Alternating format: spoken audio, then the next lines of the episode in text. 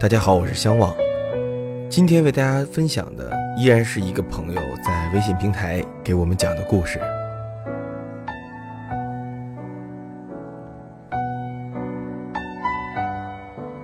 十三岁那年，我在一所乡村中学读初中二年级，因为结识太多混日子的死党，整个人几乎是疯掉了。于是，学业一塌糊涂。几乎所有的科目都亮起了红灯。那时，旷课、逃学、打架，还和老师顶嘴，几乎成了我全部的校园生活。为了管教我，班主任决定把我孤立起来，并告诫班里其他的学生一概不许理我。我的座位因此也由前三排一下子移到了最后一排的一个死角。我成了一个无人理会的孤家寡人，每日无聊的时候，只能与墙壁默默交谈。那天，班主任贾老师领进来一个瘦瘦的女孩子，对大家说：“她叫江南，新转来的。”我抬头望了望她，然后用玩世不恭的眼光盯了她一会儿，就不再理会了。的确。不可否认，她是一个十分漂亮的女生。她的洋气长相与装扮，立刻把她与班里那些丑小鸭区分开来。可是，这又与我何干呢？没想到我错了，因为座位刚刚调过的缘故，无奈班主任只好把江南安排在我旁边的空位坐下。江南的到来让我立刻不自在起来。尤其是和一位漂亮的女生坐在一起，让我芒刺在背，坐立不安。据说她的成绩超好，从市里一所重点中学转学来的。这样的情况让我更加汗颜。第一次，因为这样一个特殊的女孩子，我开始有了几分收敛。第二天，我偷偷换洗了干净的衣服，并理了短发，还第一次破天荒地把上课用的所有资料全部带齐。在那个偏僻的角落里，我第一次听他用优美的普通话回答问题，第一次看他把一本钢笔字帖放在书桌上练习书法，心中竟然有几分莫名的激动。可是，仅此而已。仅此而已。我依然是老师黑名单上的坏学生，依然没有一个朋友。喂，你的画还蛮特别的嘛。自习课上，他轻拍我的手臂，指着我在数学课本上胡乱涂鸦，笑着说：“有什么特别的？垃圾。”我虎着脸。看都没看，他说：“我的回应令他有些吃惊，他呆呆看我一眼，然后不作声了。他的到来让班里那些调皮的小男生找到了新的捉弄对象。下课铃声刚刚响过，他的座位周围立刻就围满了各色各样的男孩子，他们大喊大叫，吵翻了天，而他红着脸低下头，不去看他们。”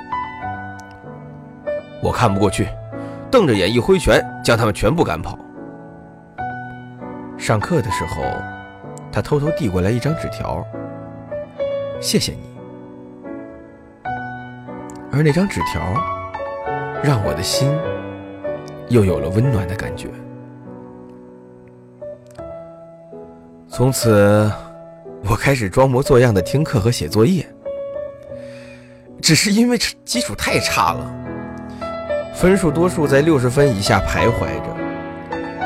他呢，把他记录的课堂笔记拿来给我看，并指着画有标记的地方说：“这些题做会了，考个及格分应该没问题。”果然，在他的帮助下，我的成绩突飞猛进。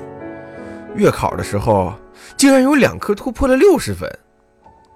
拿到卷纸的时候，我尽量克制自己，不要露出洋洋自得的样子。江南却笑着对我低声说：“你真是个天才，稍一努力，成绩就上来了，真羡慕你。”我冲他笑笑，露出感激的神情。这时，他偷偷塞给我一张纸条，我打开看，上面写着：“加油，你一定行。”望着他明亮的眼睛，我心里有种说不出来的感动。因为他的鼓励，那些苦涩艰难的学习也变得有几分乐趣。我甚至放弃课间出去放风的机会，坐在座位上埋头苦读。第一个学期结束的时候。我竟然考进了班级前二十名的行列，这让所有任课老师都大跌眼镜。就这样，我由一个糟糕透顶的坏学生实现了华丽转身，甚至初中三年级的时候，我的成绩几乎和他并驾齐驱，成了令人羡慕的好学生。那段日子，我发现自己的人生重新有了意义，甚至感觉自己成了一个发光体。整日充满能量。初三下学期，每个人都在为中考拼命学习的时候，有一天，我却听到了江南离去的消息。班主任贾老师站在讲台对大家说：“因为江南父亲工作变动的缘故，他已经转学离开了。”那天，我坐在教室里，坐在没有江南的教室里。在恍然之中度过了我学业生涯中最为难熬的一天。江南走的时候没有说一句告别的话，我唯一保存下来的是他留给我的两张纸条，一张写着“谢谢你”，一张写着“加油，你一定行”。带着他的鼓励，我继续努力前行。之后进入重点中学，并顺利考上大学。江南成了我青春期里的一颗朱砂痣，让我刻骨铭心。青春期里那种懵懂的感觉真好，以致激励一个失足少年重新站起，不断前行。可我知道，那种美好的感觉，并不是爱恋。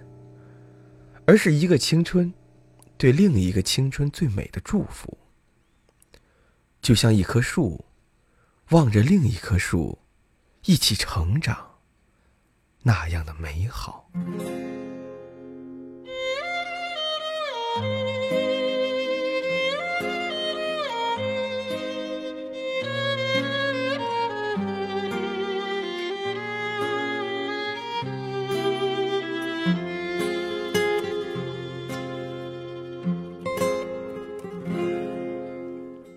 他不羁的脸像天色将晚，他洗过的发像心中火焰，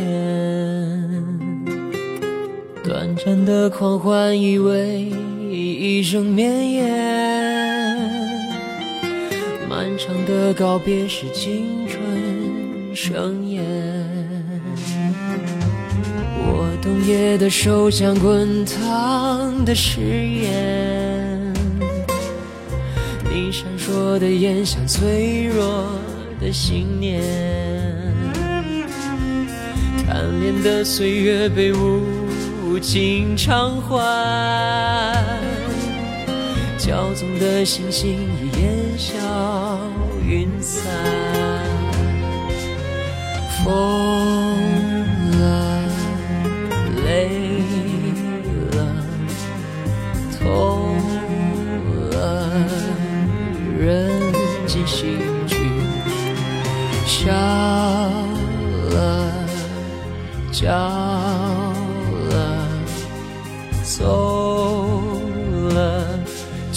春离去。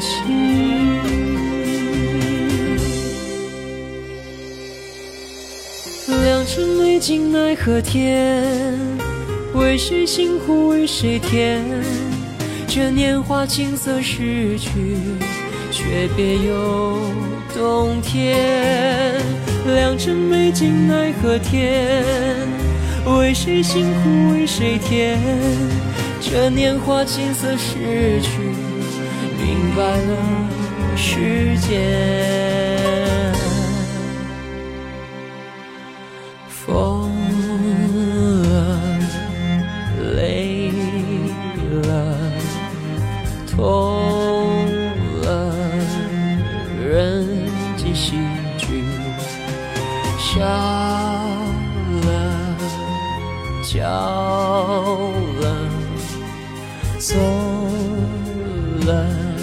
青春。